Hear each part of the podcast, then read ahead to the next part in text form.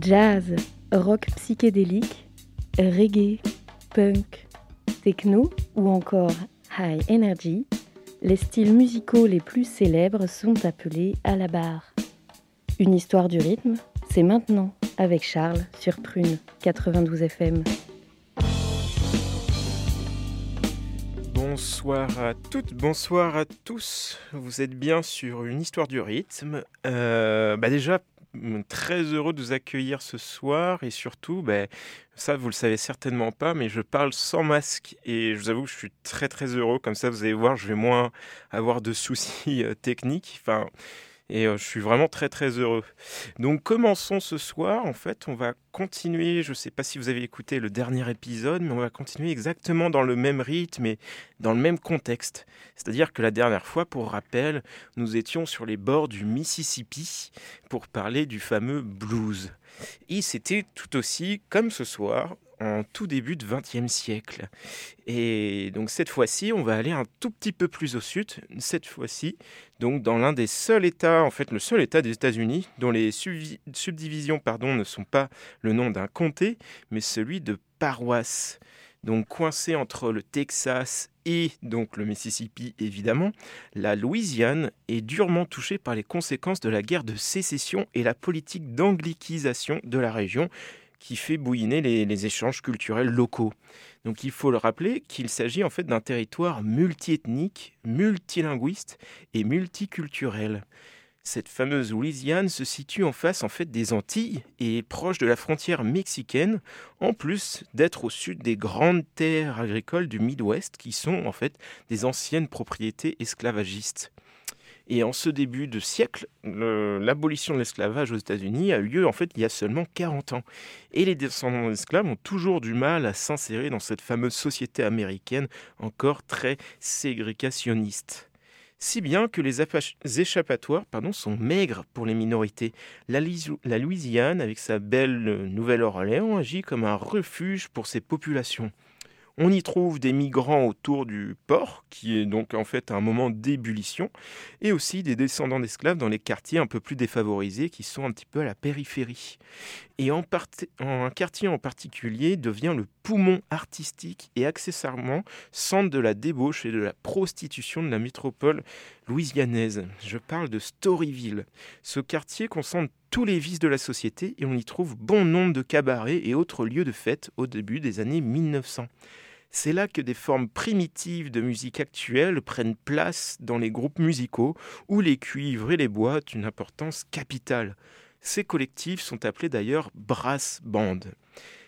Ils sont au cœur de l'activité du quartier, jouant dans les rues et occupant tous les lieux de diffusion et surtout de fête. Et ces années 1900 voient ces groupes prendre forme autour d'un personnage en particulier. Je parle de Charles Buddy Bolden. Donc en fait, si ce personnage ne vous dit rien, je vais vous raconter un petit peu sa vie, vous allez voir où je veux en venir. Donc il naît dans le quartier chaud de Storyville et se nourrit rapidement de ce qui l'entoure. C'est un enfant de la Nouvelle-Orléans. Buddy Bolden a dû fréquenter dès son plus jeune âge les orchestres noirs de la ville et euh, apprendre à jouer auprès d'eux du cornet et du corps. En 1895, il rassemble quelques musiciens au sein du Bolden Band. Comme toutes les formations de la ville à cette époque, le Bolden Band joue les différents styles de musique alors en vogue selon la commande valse, mazurka, blues, ragtime, etc., etc. Très vite cependant, il s'émancipe des cadres des musiques connues et développe ainsi un style propre, original et même révolutionnaire.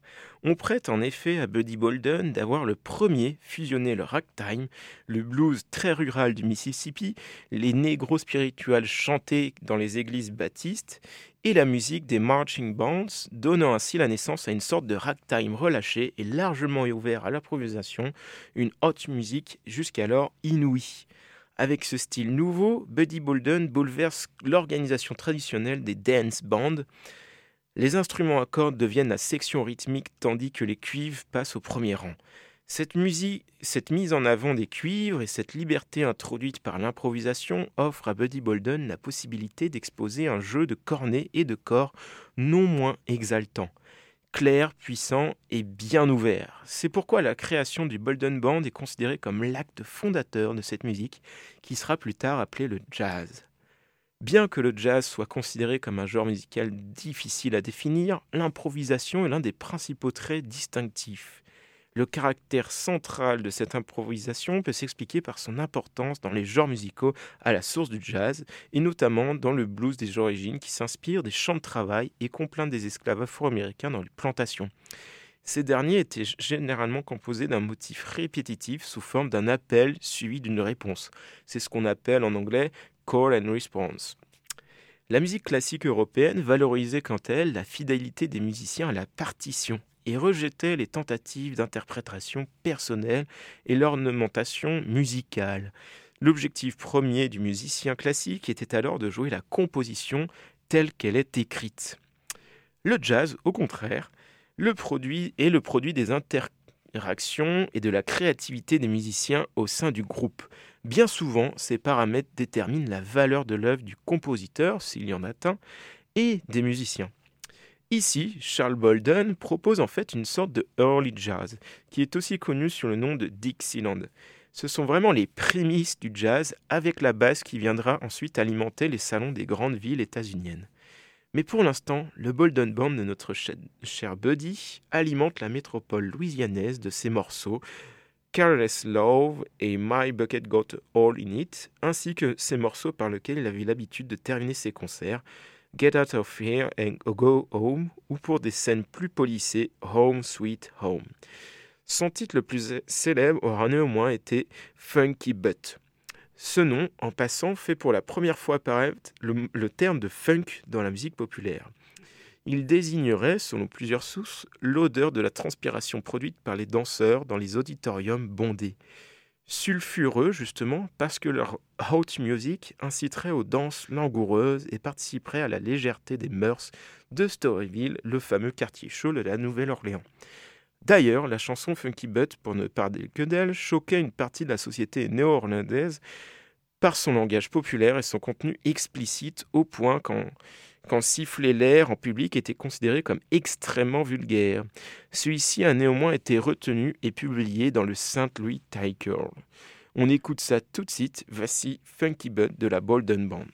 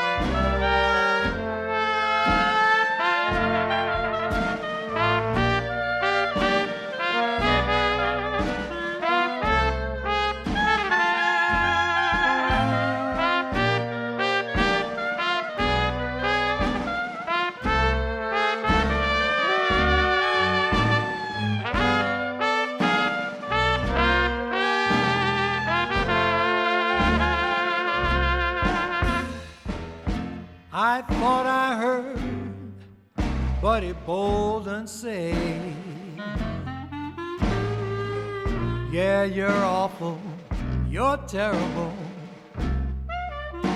Take him away, disgusting, undesirable. Take him away. I thought I heard him say.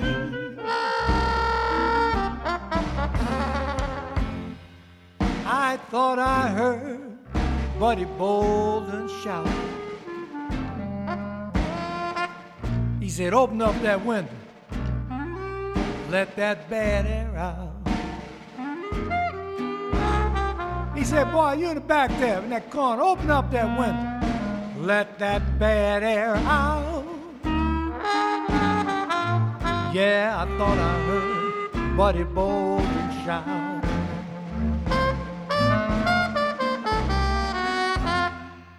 Well, I thought I heard Robert Charles exclaim,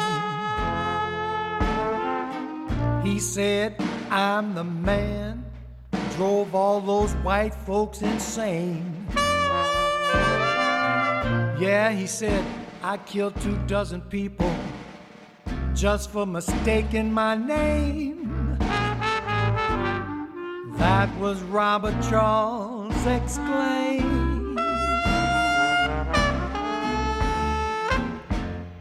Now I thought I heard Buddy Bolden repeat. He said, Now I can play it hot, or baby, I can play it sweet.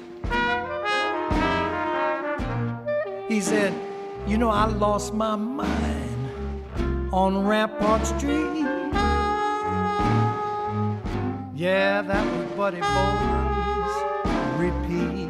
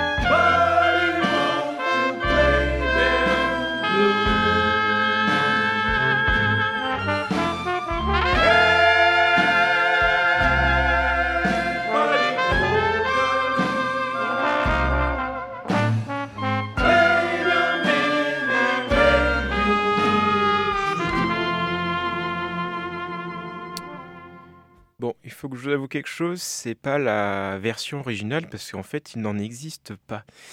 Euh, c'est un morceau on ne sait pas exactement quand il a été, euh, quand en tout cas il a été diffusé dans la Nouvelle-Orléans, mais il n'y a pas eu d'enregistrement. hein. Et c'était vraiment entre 1900 et 1905.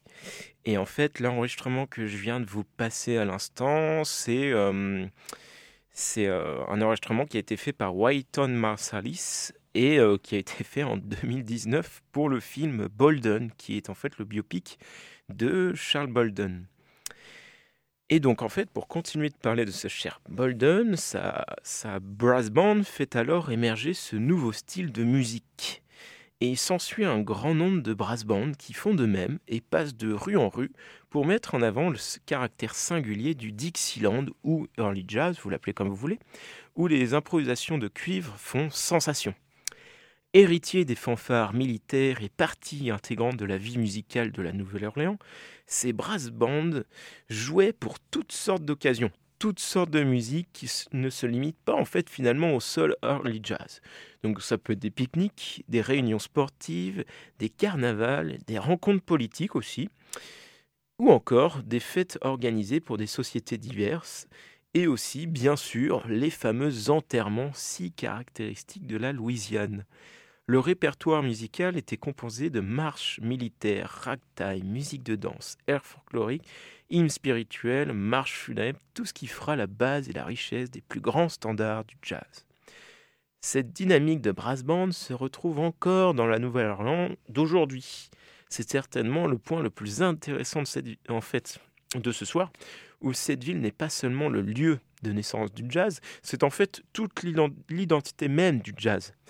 Et donc, ces brass bands, on en retrouve pléthore dans le port louisianais en ce début de XXe siècle. C'est le cas par exemple de Onward Brass Band, de l'Excelsior Brass Band, qui est l'un des plus anciens de la ville, et aussi enfin du Reliance Brass Band, groupe formé par Papa Jack Lane. Il est temps de s'arrêter sur ce dernier justement. Né aussi évidemment à la Nouvelle-Orléans, Papa Jack Lane est un batteur, cette fois-ci blanc, c'est important de le signaler, qui est célèbre dans Storyville pour être un chef de fanfare d'orchestre hors norme. En 88, il monte son premier orchestre à l'âge de 15 ans. Sa fanfare, donc la Reliance Brad Band, est la première formation à y mêler les musiques européennes, africaines et latines. Les premiers musiciens de jazz y ont joué ou ont été influencés par ceux y ayant joué. Nombre de musiciens de Nouvelle-Orléans qui diffuseront du jazz aux États-Unis dans les années 1910 et 1920 ont fait leur début avec les fanfares de Jack Lane. Le succès en fait sera tel qu'il montera plusieurs orchestres sous le nom de Reliance pour exécuter jusqu'à parfois même cinq concerts au même moment, au même soir. Ces musiciens, en fait, et c'est ça où c'est génial, ont les origines les plus diverses. Peut avoir des musiciens afro-américains, des anglais, des français, des allemands, des irlandais, des italiens, des juifs, des latino-américains ou encore des écossais, etc., etc. Jack Lane commence à diriger des groupes en 85 avant que les lois Jim Crow n'entraînent en vigueur à, en fait à la Nouvelle-Orléans. Donc les lois Jim Crow, pour rappel, c'est les malheureusement les lois qui sont connues pour mettre en place la ségrégation raciale qui a lieu aux États-Unis durant toute la fin, enfin plutôt tout le début du XXe siècle. Et donc en fait, la diversité, pour revenir à Papa Jack Lane et à ces groupes très hétérogènes, la diversité des musiciens, leur culture, leurs différents statuts sociaux, leurs différences d'âge et leur expérience musicale variée se développe et fusionne pour euh, conduire à la naissance de la musique jazz un peu plus... Euh, là, on est vraiment dans une version un peu plus euh, poussée que nous proposait Bolden en fait à l'époque. Et même après que les lois justement sur la ségrégation ont commencé à exiger en fait que les blancs et les entre guillemets gens de couleur soient séparés, Jack Lane continue en fait à embaucher des musiciens afro-américains en les présentant comme cubains ou mexicains au cas où un ségrégationniste viendrait à causer des difficultés. Et Jack Lane pensait qu'en fait la musique pouvait rapprocher les gens et on le verra à raison. C'est dans ces fanfares que l'on retrouve notamment le clarinettiste Lorenzo Tio Senior, connu pour avoir enseigné plusieurs instruments avant à Sidney Beckett, rien que ça. Mais c'est aussi de ces fanfares qu'émergeront les membres du quintet Original Dixieland Jazz Band. Le groupe se forme au moment où la municipalité de la Nouvelle-Orléans décide de fermer tous les cabarets de la ville. Cela pousse des groupes comme l'Original Dixieland Jazz Band justement à migrer vers d'autres villes. Ainsi, le groupe se rend à New York pour se consacrer à la musique.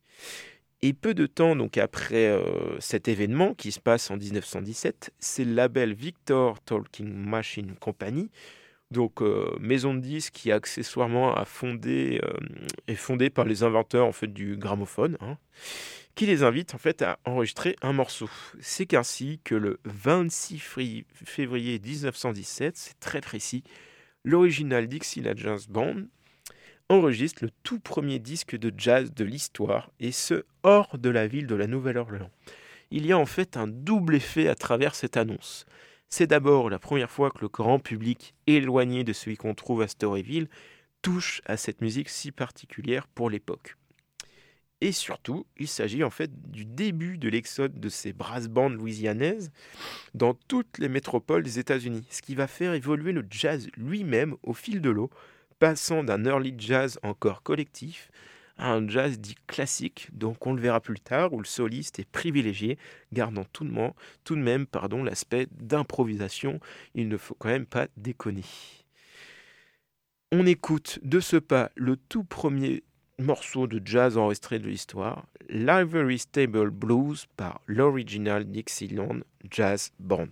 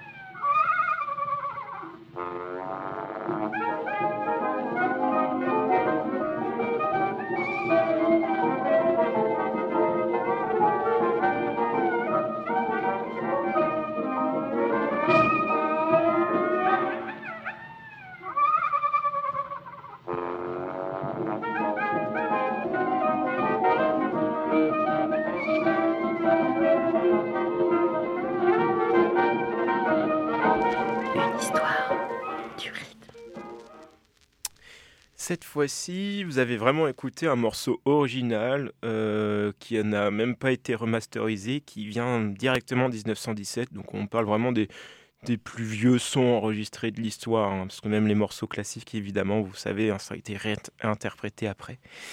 Et donc ce son a été enregistré à New York. Et ce qui me fait amener à ce que la migration qui était imposée euh, à ce moment-là oblige certains jazzmen donc à se rendre dans cette ville, mais aussi à Chicago. Ce qui fait directement écho à nos fameux, bluesmen du mois dernier, qui ont fait quasiment le même voyage à la même époque. C'est le cas d'un trompettiste léo-orléanais, un certain Louis Armstrong, qui quitte sa ville natale pour la grande Chicago, reine du Midwest, profitant pleinement de la grande migration de ce début de XXe siècle, avec une croissance démographique et économique galopante. Donc Louis Armstrong a une vie trépidante qui pourrait donner l'occasion d'ailleurs d'un épisode euh, entier, hein, tellement d'anecdotes il y a. Après avoir grandi dans un quartier défavorisé de la Nouvelle-Orléans, il enchaîne les petites jobs durant l'adolescence tout en chantant dans la rue. C'est après avoir appris à jouer du cornet qu'il se produit dans le fameux quartier de Storyville, justement, comme tous les grands jazzmen des années 10. Il est alors recueilli par le célèbre Kid Ory dans son orchestre, se produisant cette fois-ci dans les célèbres Rive Boats remontant le fleuve du Mississippi. C'est une période où il apprend beaucoup des plus grands tels que Bunk Johnson, Buddy Petit et par-dessus tout de Joe King Oliver. Il voit les brass bands comme des véritables tauliers de ce early jazz qui se forme à ce moment-là. En fait, c'est là que l'on trouve un point très intéressant. La Nouvelle-Orléans est tellement peuplée de musiciens talentueux, jouant des instruments à vent, qu'il est facile de s'en inspirer pour devenir un musicien respecté. La Nouvelle-Orléans est un véritable poumon musical durant ces années, et Louis Armstrong a parfaitement su voguer sur ce partage de connaissances. Après quelques années passées dans le cabaret de Storyville, il suit le mouvement général d'exode pour Chicago. Il est alors naturellement recruté par Joe King Oliver dans son Creole Jazz Band, reprenant alors les bases du jazz néo-orléanais puisque c'est un groupe multiethnique. En fait, il faut le dire, Chicago devient la nouvelle mecque du jazz grâce aux afflux de musiciens louisianais. La carrière de Louis Armstrong prend un tournant majeur dans ces années 20 en étant engagé dans l'un des big bands phares de New York, celui de Fletcher Anderson les collaborations se suivent avec des noms toujours aussi ronflants les uns que les autres. On parle notamment des superbes chanteuses de blues telles que Bessie Smith ou May Riney, ou encore du pianiste Clarence Williams. C'est un autre Williams d'ailleurs, chez qui il va chercher l'inspiration puisqu'il va reprendre un morceau écrit par Spencer Williams cette fois-ci en 1928 avec ses célèbres Hot Five en interprétant Basin Street Blues. Le titre est une référence à la rue principale de notre Storyville, le fameux quartier chaud. Dans les paroles, Louis Armstrong rend hommage à sa ville natale et propose à l'auditeur de l'accompagner là-bas. Donc je cite Ne veux-tu pas venir avec moi vers le Mississippi? Nous prendrons un bateau au pays des rêves. Basin Street est la rue où les meilleurs se rencontrent toujours. Vous ne saurez jamais à quel point c'est agréable on ressent une envie de revenir dans son pays, de voquer à travers le bayou et d'aller à la rencontre de ses musiciens voisins. À travers ces paroles, on comprend qu'il y avait une alchimie créative dans cette magnifique ville de la Nouvelle-Orléans. Laissons notre ami Louis prendre le relais.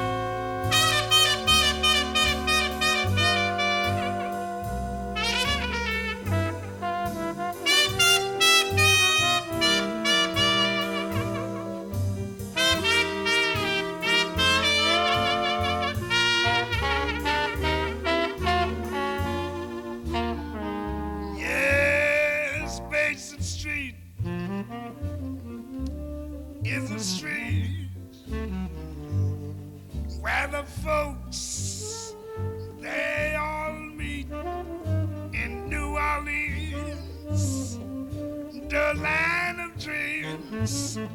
Papa don't oh,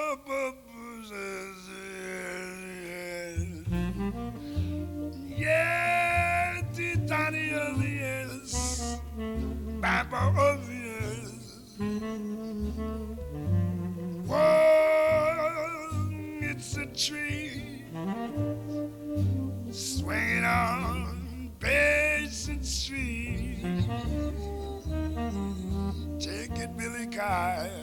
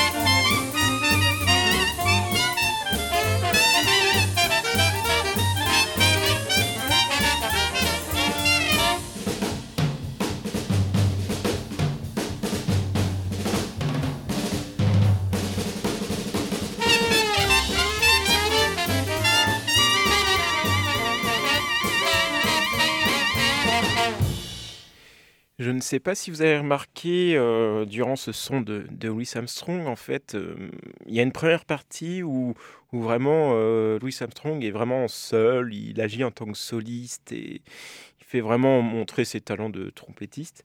Et à partir d'un moment, en fait, déjà, bon, ça veut vraiment dire l'influence en fait des grandes villes, euh, euh, Chicago, New York, peu importe, mais des, grandes métropoles hors de la Nouvelle-Orléans où les, les, les, jazzmen vont beaucoup plus agir en tant que solistes. On va vraiment les voir prendre du, prendre vraiment du galon et, vraiment s'imposer.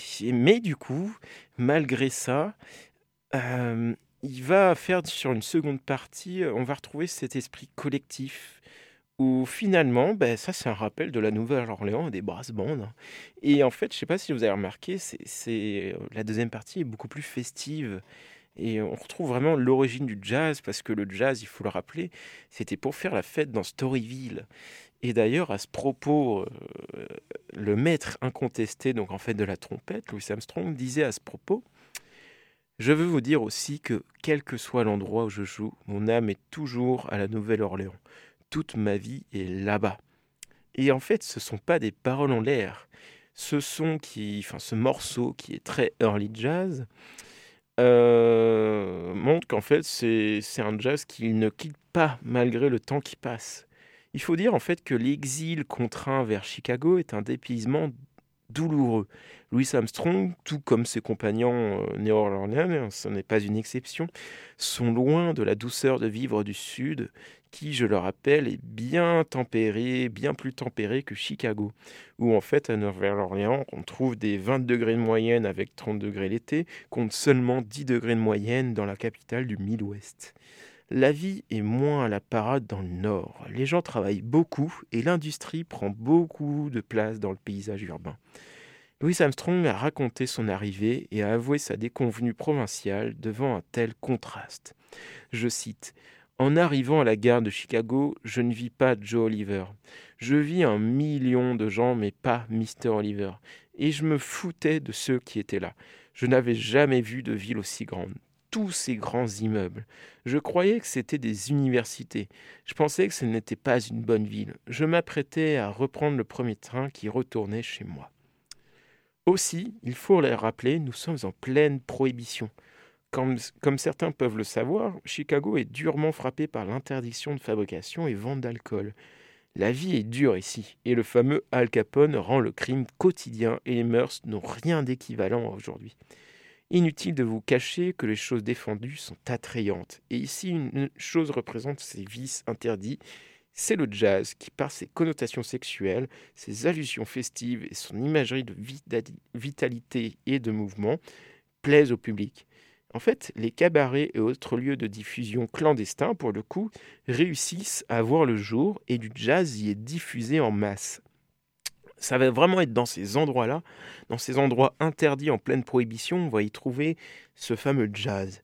Et ce, sont en fait des moments où l'atmosphère est bouillante. Donc par exemple, pour, citer, euh, une musique de braise jalousement couvée à la Nouvelle-Orléans, furieusement attisée par les vents de Chicago et propagée comme une traînée de poudre dont la ronde folle des 78 tours. C'est ainsi en fait que Louis Armstrong compose son superbe Do You Know What It Means to Miss New Orleans? Donc, est-ce que vous savez ce que ça fait d'avoir le manque de la Nouvelle-Orléans? Nous sommes en fait cette fois-ci en 1946, c'est-à-dire 20 ans après Basin Street Blues, et Louis pense toujours à sa ville chérie. Les paroles sont toujours nostalgiques et élogieuses quant à la beauté du paysage et à la fête. Donc je cite Savez-vous que ce que ça veut dire de manquer la Nouvelle-Orléans? Les vignes couvertes et humides me manquent, les grands pins à sucre où chantaient les oiseaux moqueurs, et j'aimerais voir le Mississippi paresseux. Un printemps pressé, les souvenirs de Mardi Gras, des airs, des airs créoles qui remplissaient l'air. Cet air de poésie, justement, est à écouter dès maintenant. Vous êtes bien sûr 92 prunes et la douce Nouvelle-Orléans va aussi vous manquer après ça.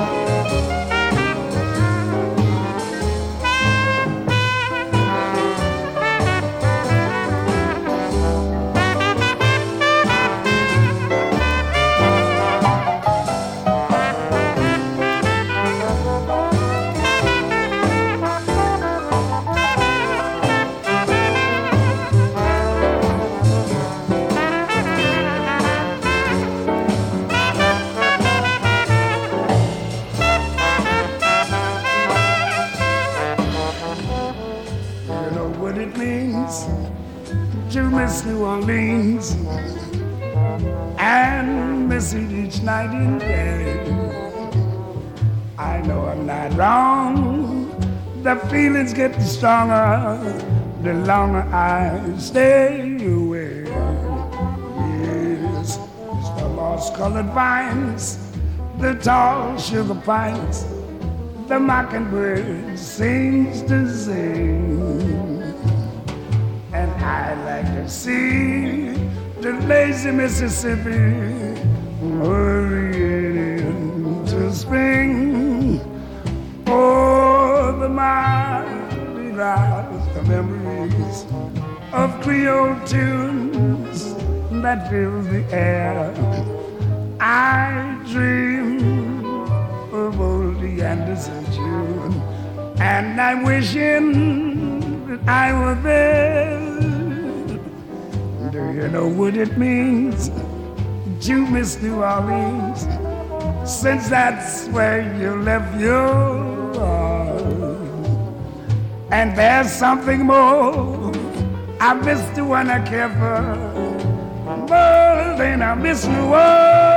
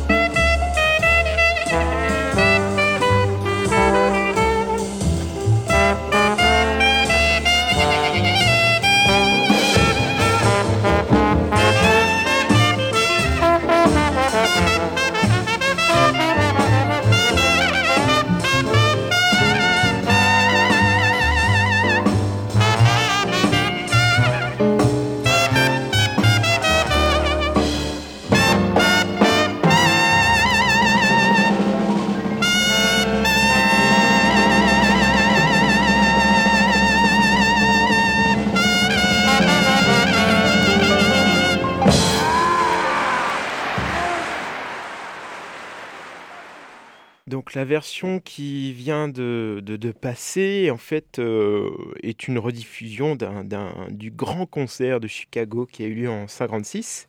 Et donc en fait, Louis Armstrong a été accompagné par ses All Stars, donc qui sont des, en fait, des musiciens hors pair, tels que Billy Kyle au piano, Edmond Hall à la clarinette et Trummy Young au piano. Si j'ai choisi cette version live, c'est qu'on entend bien les autres musiciens, bien que la part de Louis Armstrong est proéminente, et on ressent l'idée d'avoir un groupe plutôt qu'un soliste, style propre à la Nouvelle-Orléans. Et on ressent aussi cette histoire de nostalgie qui est si typique, qui pourtant ne s'arrête pas en fait à ces jazzmen expatriés dans l'Illinois. Il y a aussi certains qui sont expatriés jusqu'en Europe et qui ont vécu la belle vie. Je parle notamment du célèbre Sidney Beckett, qui est aussi passé par la cage Chicago d'ailleurs. Lui est né aussi évidemment à la Nouvelle-Orléans, dans une famille créole de sept frères et sœurs, et apprend la clarinette auprès des plus grands, comme la famille Thio, dont je vous ai parlé euh, précédemment. Son exode à Chicago n'est pas long, mais il lui permet de travailler le saxophone avec le trompettiste Freddy Keppard. C'est à la suite d'un séjour à Londres qu'il fait la rencontre du célébrissime Doug Ellington. Il rencontre durant les années 20 encore d'autres comme Louis Armstrong et part ensuite à la rencontre d'une personne que vous connaissez très certainement, Josephine Baker, dans le cadre du spectacle musical La Revue Nègre qui, qui a eu lieu du coup à Paris. Et c'est en fait là que l'histoire d'amour commence et qu'il démarre une carrière de soliste dans l'Europe des années 30. D'ailleurs, quand je dis histoire d'amour, je parle d'histoire d'amour avec la France, parce qu'en fait, Sidney Beckett a, passé une grande partie de sa vie en France, justement. Et c'est en fait un fait marquant qui est typique du clarinettiste de la Nouvelle-Orléans, allant d'ailleurs à contre-courant des principes des brass bands du début du siècle. C'est là qu'il reçoit les, éloges, du musicologue Ernest Hansemert, qui dit qui ne sait rien dire de son art, sinon qu'il suit sa propre voie, et quand on pense que sa propre voie, c'est peut-être la grande route où le monde s'engouffrera demain. C'est en fait cette carrière solo, loin des groupes néo-orlandais, qui fera de lui l'un des clarinettistes et sopranistes les plus doués de l'histoire. Cette reconnaissance mondiale et cette célébrité qui l'accompagne ne lui font pas pour autant oublier sa Louisiane. Le 4 juillet 1958, il enregistre l'album Bravo, enregistré à la Sam Vagram, qui existe encore aujourd'hui, donc qui est à Paris, qui est un haut lieu du jazz à cette époque. On y, on y trouve dans cet album le titre Souvenir de la Nouvelle-Orléans, qui est un hommage à sa ville d'origine. Aucune parole n'est à signaler, mais le saxophone est majestueux et rappelle la jazz, le jazz pardon, classique où le soliste prend une importance indéniable. Mais malheureusement, euh, Sidney Beckett a un, cancer du poumon. Il faut rappeler que nous sommes à un an de sa mort. Pourtant, son, son talent n'est pas entaché. Le critique musical Leonard Feather rappelle d'ailleurs à ce propos que cette mort souligne amèrement quelques-uns des paradoxes de l'histoire du jazz. Pendant de nombreuses années, Sidney fut confiné dans des engagements obscurs, indignes de son talent. Ce n'est que sur le tard, et plus particulièrement en France, qu'il obtint la consécration qu'il n'avait pas reçue de son propre péri. Sans plus tarder, un souvenir de la Nouvelle-Orléans par Sidney Beckett.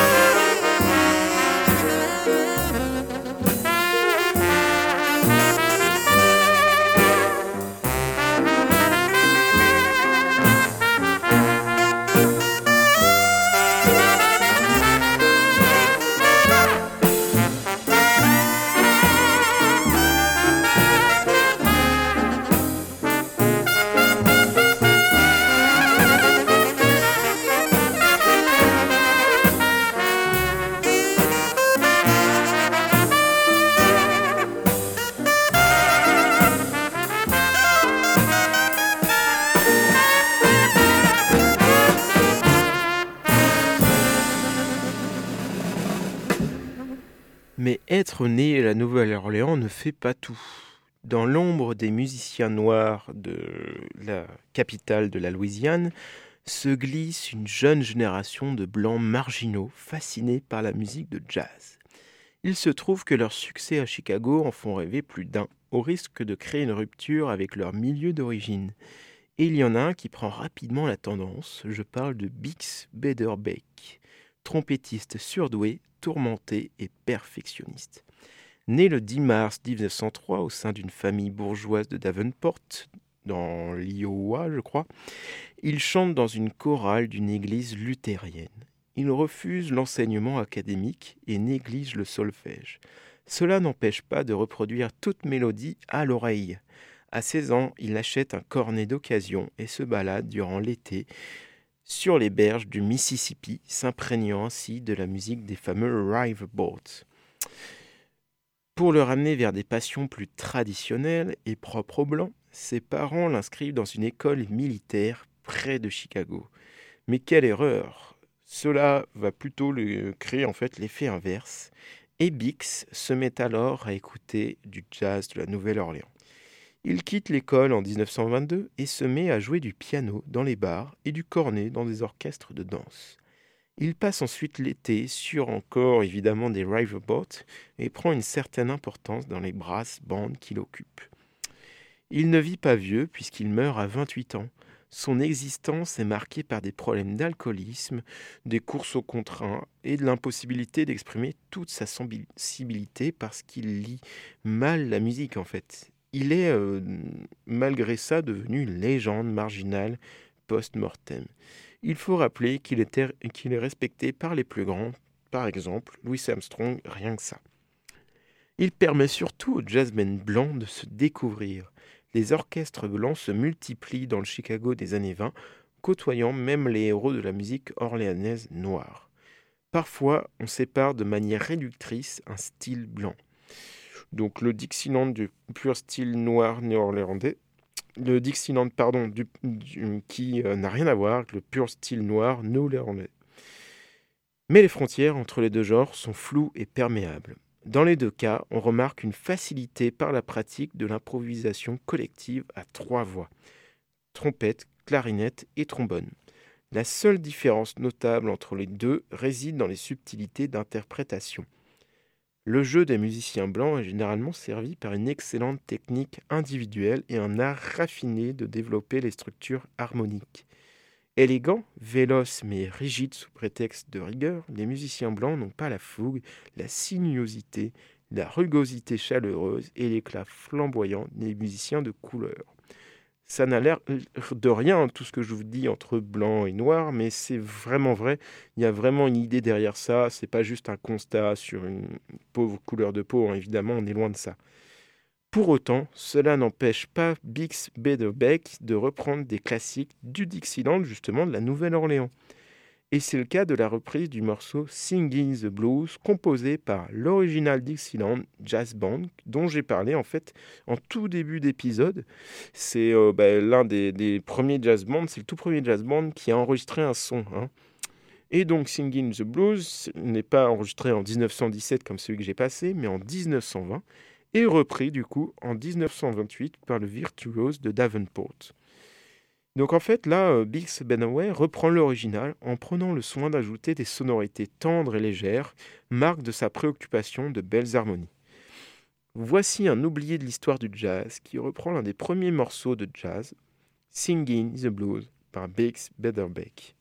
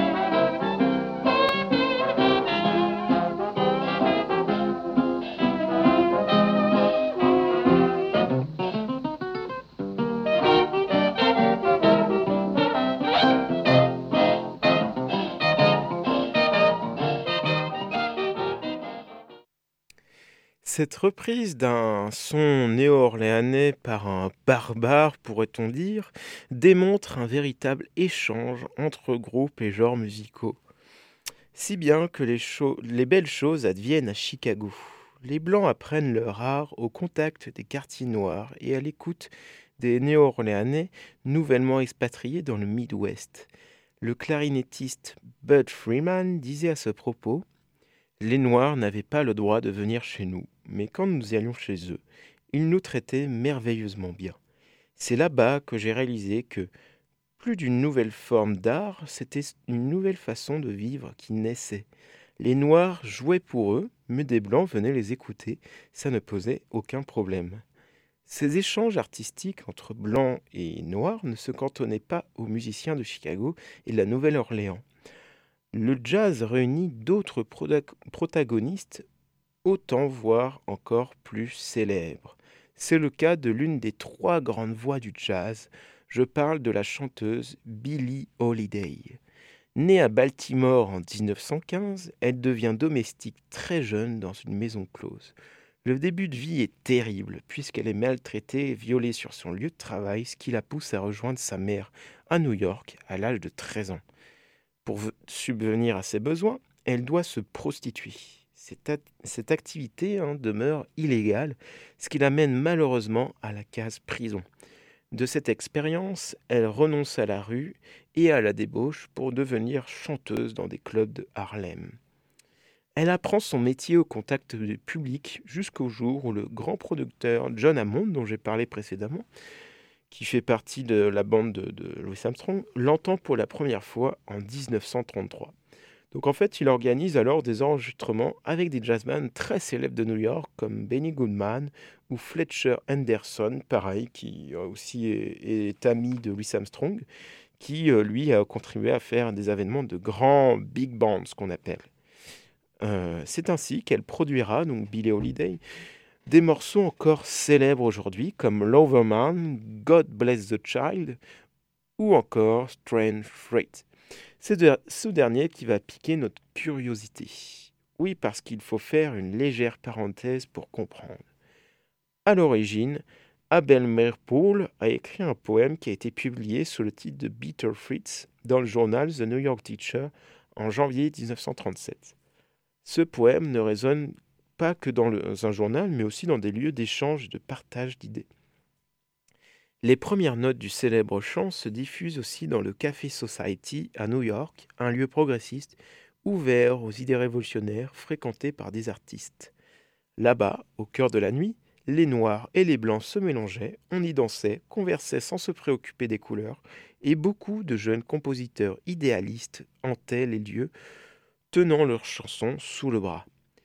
Parmi eux, donc un jeune professeur, donc Abel Meropool, montrait son poème dans mm, ce, cruel Strange Fruit qu'il avait écrit sous le pseudonyme de Lewis Allan. Donc je cite Des arbres du sud portent un fruit étrange, du sang sur les feuilles et du sang aux racines, un corps noir oscillant à la brise du sud. Fruit étrange pendu dans les peupliers, scène pastorale du valeureux sud. Yeux exorbités, bouche tordue, parfum de maliola, doux et frais, et une odeur soudaine de chair brûlée. Ce fruit sera cueilli par les corbeaux, ramassé par la pluie, aspiré par le vent, pourri par le soleil, lâché par un arbre. C'est là une étrange et amère récolte. Et ce pauvre fruit pendu, en fait, désigne tout simplement les corps lynchés des Noirs. Donc en fait, cette idée a vraiment, enfin ce poème plutôt, a fait tilt pour Billie Holiday qui assistait en fait à cette présentation. C'est alors qu'une collaboration va s'installer entre le jeune écrivain, qui est d'ailleurs blanc, et la célèbre chanteuse noire. Le 20 avril 1939, Billie Holiday entre en studio pour enregistrer le poème Contestataire. Bien sûr, Bessie Smith, donc une autre chanteuse blues et jazz très célèbre, avait elle-même délivré des textes de ce genre, mais aucun n'allait directement, enfin plutôt n'a pris directement le pouvoir blanc euh, euh, en défaut, et le système structurel de société américaine et son extrême brutalité. Cette date s'imprima sur le destin de Billie Holiday qui, avant Strange Fruit, changeait des ballades sentimentales liées à ses lectures, des comics aux magazines sentimentaux. C'était fini désormais. Une grande chanteuse sortait de sa chrysalide. Elle disait d'ailleurs à ce propos Quand je suis rentrée au Café Society, j'étais une inconnue. J'en suis sortie comme une, comme une star deux ans plus tard.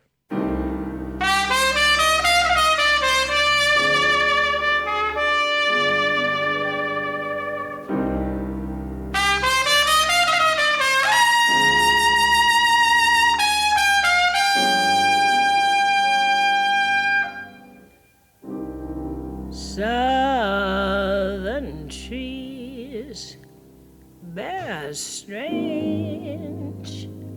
fruit, blood on the leaves and blood at the root, black bodies swinging in the southern breeze. Strange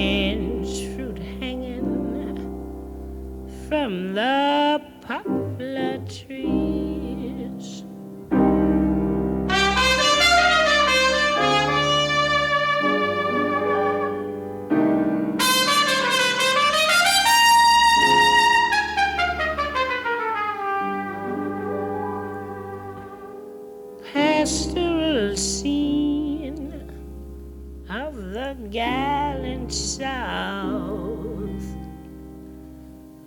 bulging eyes and the twisted mouth scent of magnolia sweet and fresh. Then the sudden smell of burning Here is a fruit for the crows to pluck, for the rain to gather, for the wind to suck, for the sun to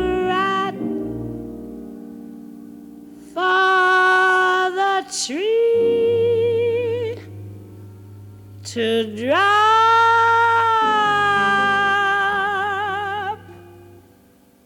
Here's a strange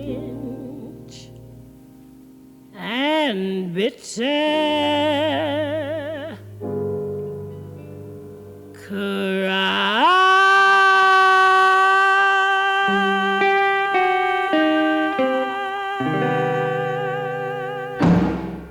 Il est venu le temps de la conclusion.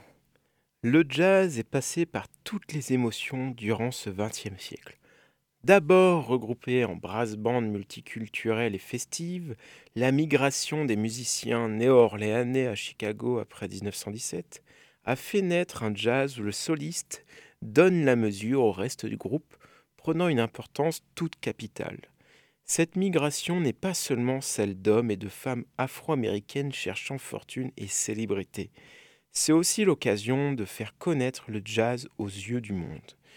New York se trouve aussi sur le tableau de chasse et l'Europe, via Sidney Beckett, va pouvoir apprécier les notes mélodieuses de ces cuivres si caractéristiques de Storyville.